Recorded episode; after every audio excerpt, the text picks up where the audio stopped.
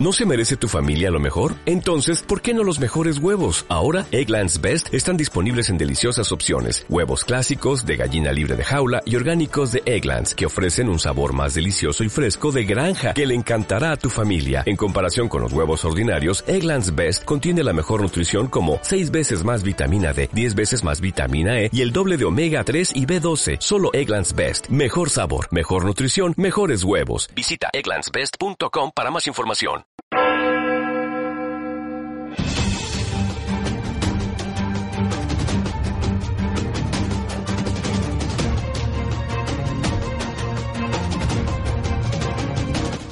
Bienvenidos al informativo de Magnífica TV, dedicado a ofrecer las noticias más relevantes de la Iglesia. Hoy es miércoles 10 de julio de 2019 y estos son nuestros titulares. El Papa ha escrito a los obispos alemanes con motivo de la celebración en octubre de un sínodo nacional. Les pide que no busquen soluciones por su cuenta. Una vez más, el Papa emérito Benedicto XVI ha hecho una declaración, dirigida esta vez a reclamar la unidad en la Iglesia y la legitimidad del Papa Francisco. El cardenal Casper ha afirmado que el Papa Francisco va a permitir que cada conferencia episcopal decida si quiere o no ordenar a hombres casados. El Vaticano ha vuelto a recordar que el secreto de confesión es inviolable y que los sacerdotes deben estar dispuestos al martirio antes que romperlo. El cardenal Müller ha criticado las pretensiones de cambio de los obispos alemanes diciendo que se está pidiendo una conversión al mundo y no a Cristo. El Santo Padre ha salido al paso de las declaraciones de algunos obispos alemanes, diciendo que aprobarían cambios en dogma y moral, sin contar con el Vaticano. El Papa Francisco ha enviado una carta dirigida al pueblo de Dios que peregrina en Alemania. Comparte la preocupación con respecto al futuro de la Iglesia Católica en ese país y ofrece reflexiones para un proceso de conversión y renovación. La carta tiene trece puntos. El Papa elogia muchas cosas de la Iglesia en Alemania, como su generosidad, el diálogo ecuménico y la gran participación de los laicos. Sobre el sínodo les advierte de algunos riesgos graves. Una de las primeras y grandes tentaciones a nivel eclesial era creer que las soluciones a los problemas presentes y futuros vendrían exclusivamente de reformas puramente estructurales, orgánicas o burocráticas. Cada vez que la comunidad eclesial intentó salir sola de sus problemas confiando y focalizándose exclusivamente en sus fuerzas o en sus métodos, su inteligencia, su voluntad o prestigio terminó por aumentar y perpetuar los males que intentaba resolver, añade, advirtiéndoles así del peligro de ir contra la unidad eclesial. Más adelante les insiste sobre lo mismo. La Iglesia Universal vive en y de las iglesias particulares, así como las iglesias particulares viven y florecen en y de la Iglesia Universal, y si se encuentran separadas del entero cuerpo eclesial, se debilitan, marchitan y mueren. De ahí la necesidad de mantener siempre viva y efectiva la comunión con todo el cuerpo de la Iglesia. El Papa Benedicto ha vuelto a romper su silencio para pedir un esfuerzo para no romper la unidad de la Iglesia y para recordar la legitimidad del Papa Francisco. El Papa emérito Benedicto XVI recuerda en una entrevista publicada la semana pasada que la historia de la Iglesia siempre ha estado atravesada por luchas internas y cismas, pero que la unidad siempre debe prevalecer. La Iglesia siempre ha estado en peligro durante siglos lo ha sido por toda su historia, pero al final siempre ha prevalecido la conciencia de que la Iglesia está y debe permanecer unida. Su unidad siempre ha sido más fuerte que las luchas y las guerras internas. Justo a esto, Benedicto XVI recuerda a todos los que ya en otras ocasiones ha declarado el Papa es uno, Francisco. Permanezcamos unidos, queridos hermanos, dijo el Papa Benedicto en su último discurso a los cardenales el 28 de febrero de 2013 En esta profunda unidad, donde las diversidades, expresión de la Iglesia universal, siempre contribuyen a la armonía superior y armoniosa, y así servimos a la Iglesia y al conjunto de la humanidad.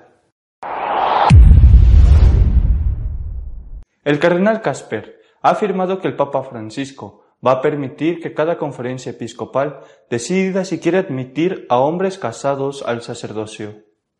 El cardenal alemán Walter Kasper ha declarado a medios alemanes que, en su opinión, el Papa quiere dejar en manos de las iglesias nacionales la decisión de ordenar a hombres casados.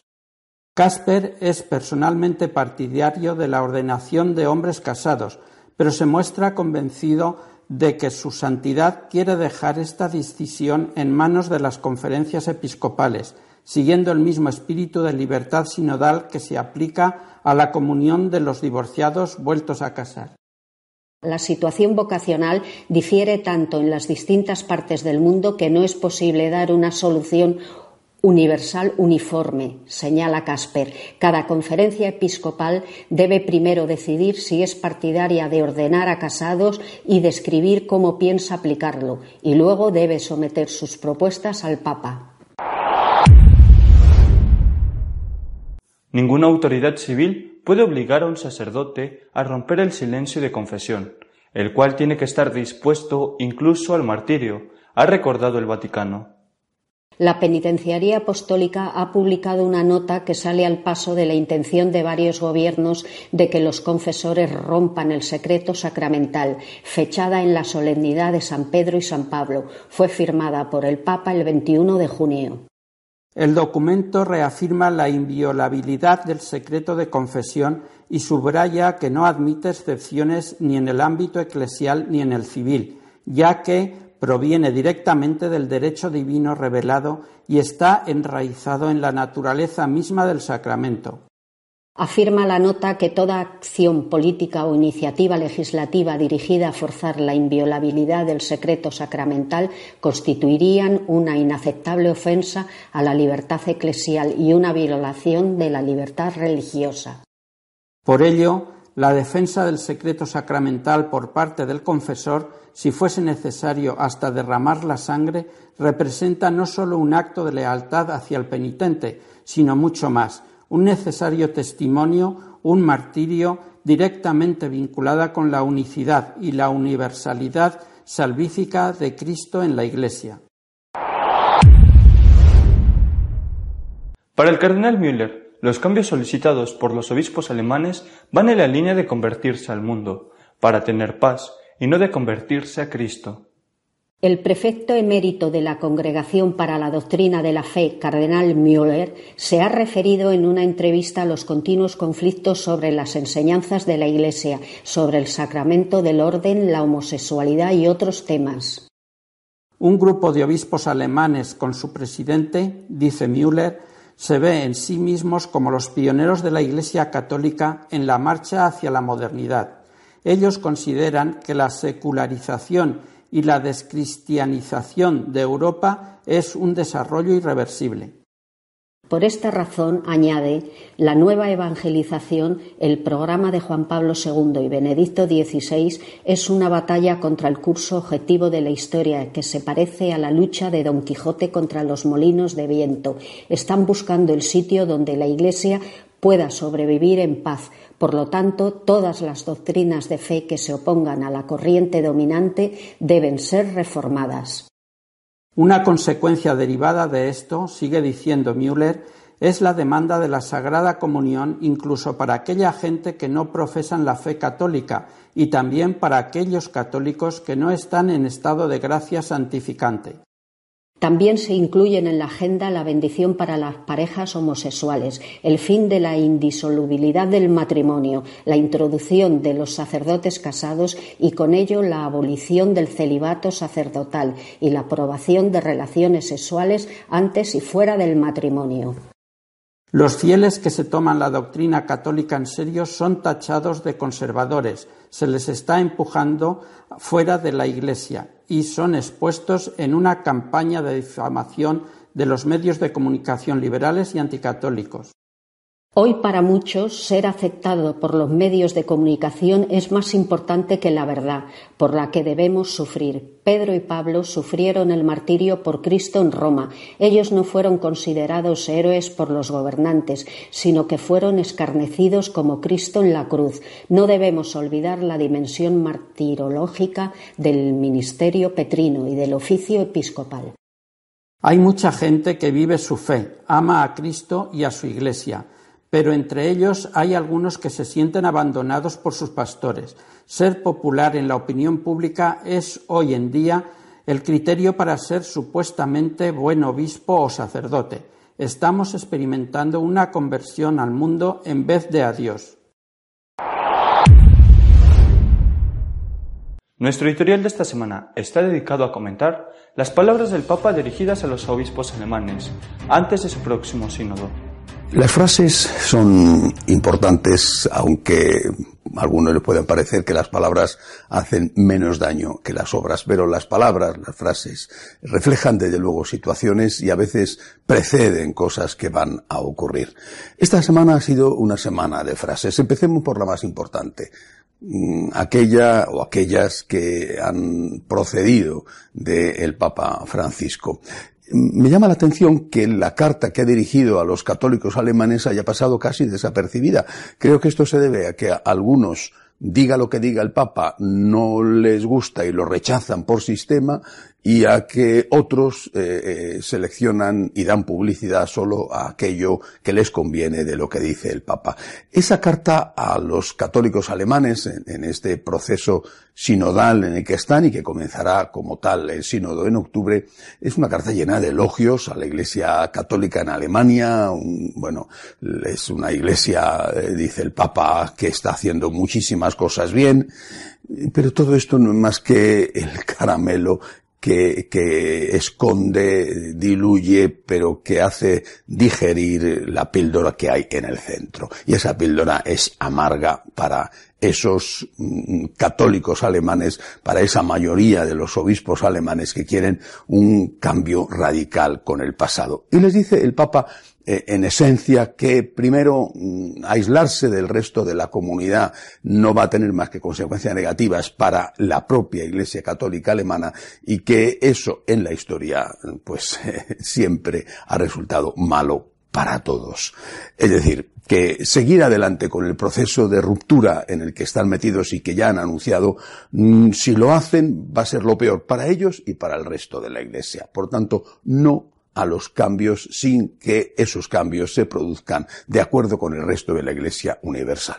Primera cosa, primera frase, creo que importante. No ha debido de gustarle demasiado al, al, cardenal Marx, eh, presidente de los obispos de Alemania. No ha debido de gustarle demasiado porque ha dicho que no estamos, segunda frase de la semana, no estamos en una época de cambios, sino que estamos en un cambio de época y ha añadido, no sé para quién iba dirigida la frase, no sé si para el propio Papa, añadido que el que no lo vea tiene que adaptar su intelecto. Es decir, ha dicho que el que no lo vea es que es tonto. Bueno, eh, a esta frase le ha respondido otro alemán, Cardenal Miller, ex prefecto de doctrina de la fe y ha dicho que, ha hablado claramente de Alemania, que lo que pasa en Alemania, en un sector amplio de la Iglesia, sobre todo de los obispos alemanes, es que están convencidos de que ese, ese nuevo, eh, esa nueva época, ese cambio de época, eh, es irreversible y que la nueva evangelización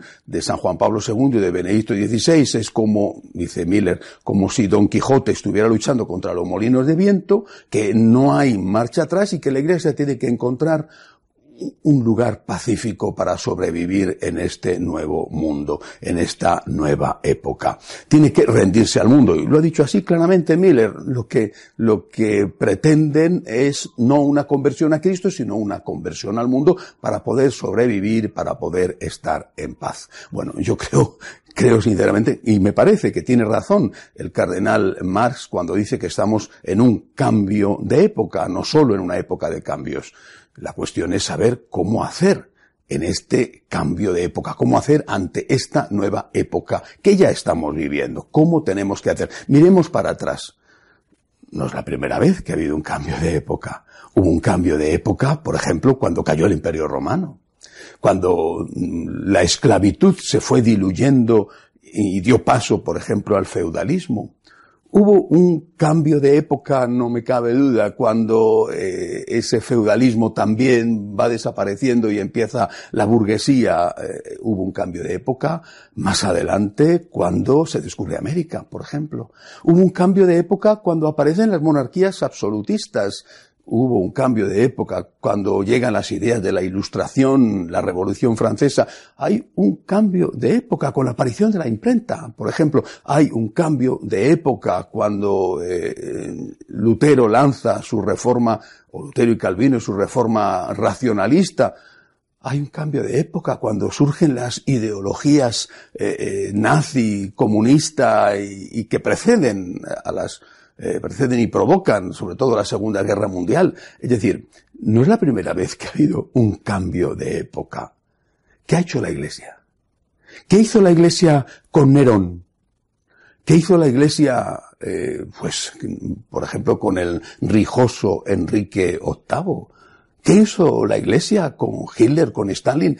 ¿Qué ha hecho la Iglesia en cada cambio de época? ¿Ha cedido? O ha pagado el precio de la sangre. Y ese precio de la sangre, el precio del martirio, ha sido contra toda lógica humana lo que le ha permitido a la Iglesia sobrevivir.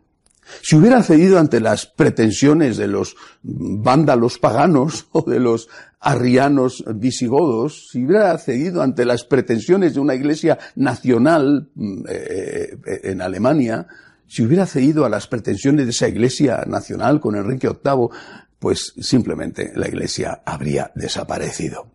La Iglesia ha sobrevivido dos mil años porque ha tenido, guiada por el Espíritu Santo y por la sabiduría que el Espíritu Santo da a cada papa del momento, ha sobrevivido gracias a que ha sido capaz de adaptarse sin traicionar lo esencial. Esta es la clave y este es el secreto. Adaptarse sí, claro que sí, San Benito fue una adaptación al fin del Imperio Romano y al inicio de la edad eh, eh, de la Edad Media. Y San Francisco fue una adaptación a ese ocaso de la Edad Media. Y San Ignacio de Loyola fue un hombre de la edad moderna, o Santa Teresa de Jesús una mujer de la edad moderna. La Iglesia ha sabido adaptarse siempre, sin traicionar lo esencial, sin traicionar el depósito de la fe. Así es como hemos llevado adelante los cambios de época y hemos salido adelante sin renunciar a lo que nosotros mismos somos y debemos ser. Y cuando en alguna ocasión algunos se han adaptado, es cuando ha sido eh, el momento de desastre para la Iglesia, para la comunidad que ha vivido en ese país que supuestamente se ha adaptado. Pienso, por ejemplo, en la Inglaterra de la Edad Moderna. ¿Qué tenemos que hacer entonces? Fidelidad creativa fidelidad creativa. Es decir, claro que estamos eh, en una situación de cambio profundo y radical. Por ejemplo, hay que replantearse si, si tenemos que adaptar el concepto de territorial de parroquia a una época de, de, de, gran movilidad o a la época de Internet. Claro que hay que adaptarse, pero sin traicionar. Y dispuestos a pagar el precio de la sangre, el precio del martirio, antes que traicionar a Cristo y a su mensaje. Habló de eso Benedicto XVI cuando se refería a la hermenéutica de la continuidad en lugar de la hermenéutica de la ruptura. Adaptarse sin ser traidores, adaptarse sin ceder en lo esencial. Eso es lo que el Papa les ha dicho a los obispos alemanes. ¿Les ¿Le obedecerán al Papa? ¿Este sector de obispos alemanes mayoritario obedecerán al Papa? En realidad lo vamos a saber relativamente pronto, en octubre, cuando empiece el sínodo en Alemania. Sabremos si ellos han optado por una fidelidad que mantiene lo esencial y que acepta cambios o han optado por una ruptura que tira y mete en un cajón viejo la palabra de Dios y la tradición, pensando que para vivir en paz con el mundo, como dice el cardenal Miller, lo que hay que hacer es adaptarse y convertirse al mundo. Hasta la semana que viene, si Dios quiere. Si desea estar al tanto de lo que va sucediendo en nuestra iglesia, puede hacerlo en nuestra página web de noticias www.católicosonline.org. Hasta dentro de dos semanas, si Dios quiere.